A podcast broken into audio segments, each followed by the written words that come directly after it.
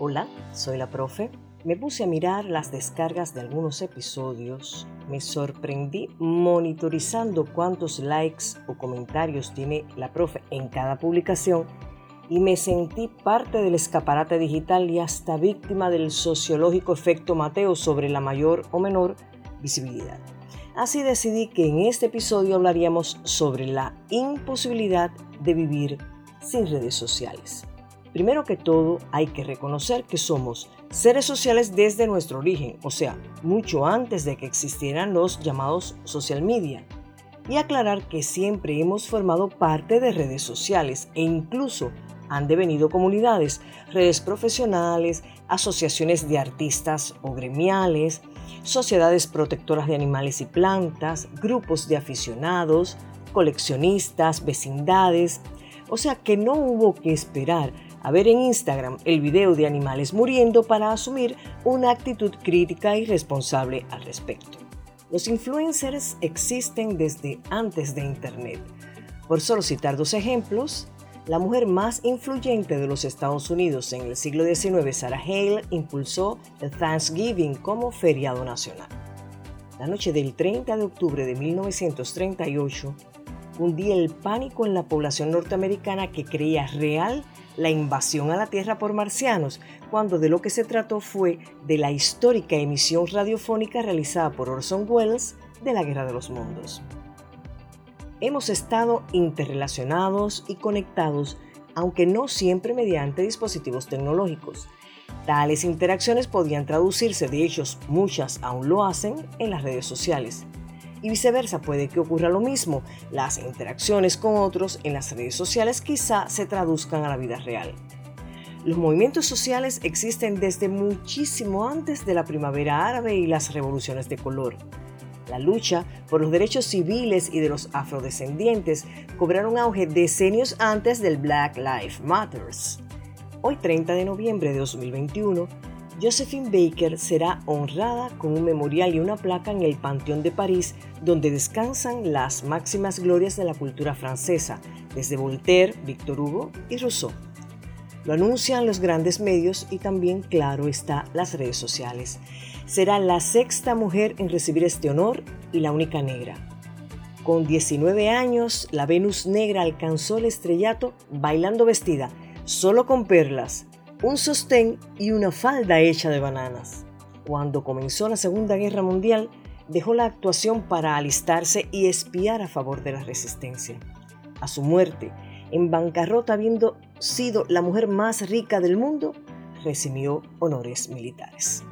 Simone de Beauvoir habría sido seguramente precursora del mito con las redes sociales de Internet ha pasado como con la televisión, que por cierto también fue considerada como un instrumento de dominación.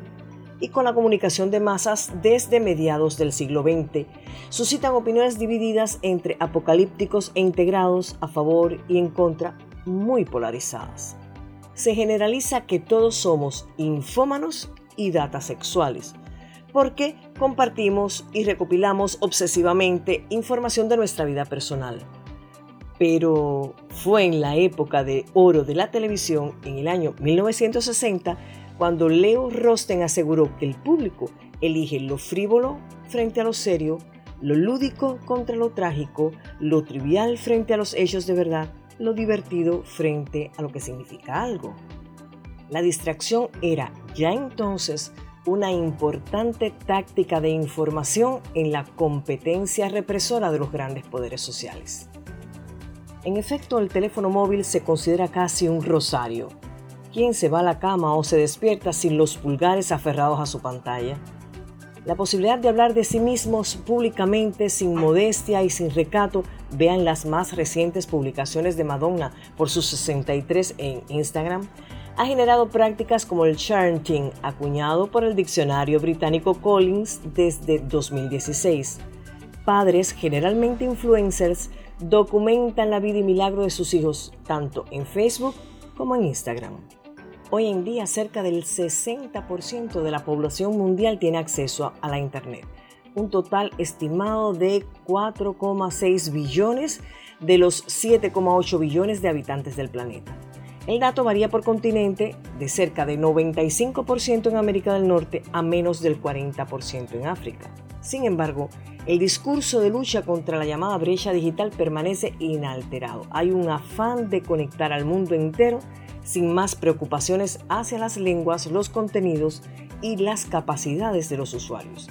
Ahora mismo no tenemos indicadores mundiales que reflejen el nivel promedio de competencia de los usuarios en las redes sociales, especialmente en cuanto a manejar información, validar fuentes, evaluar veracidad y calidad o para transformar información en conocimiento y toma de decisiones.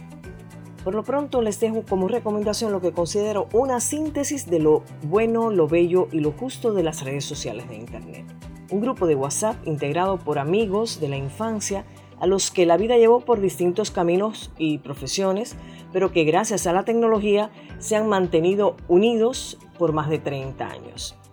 Como sucede en tantos grupos de amigos, compartían noticias personales, enlaces, memes, hasta el 19 de septiembre de 2021. Es la historia del rodaje de la película Cenizas, el relato en notas de voz de un grupo de WhatsApp de la erupción del volcán La Palma.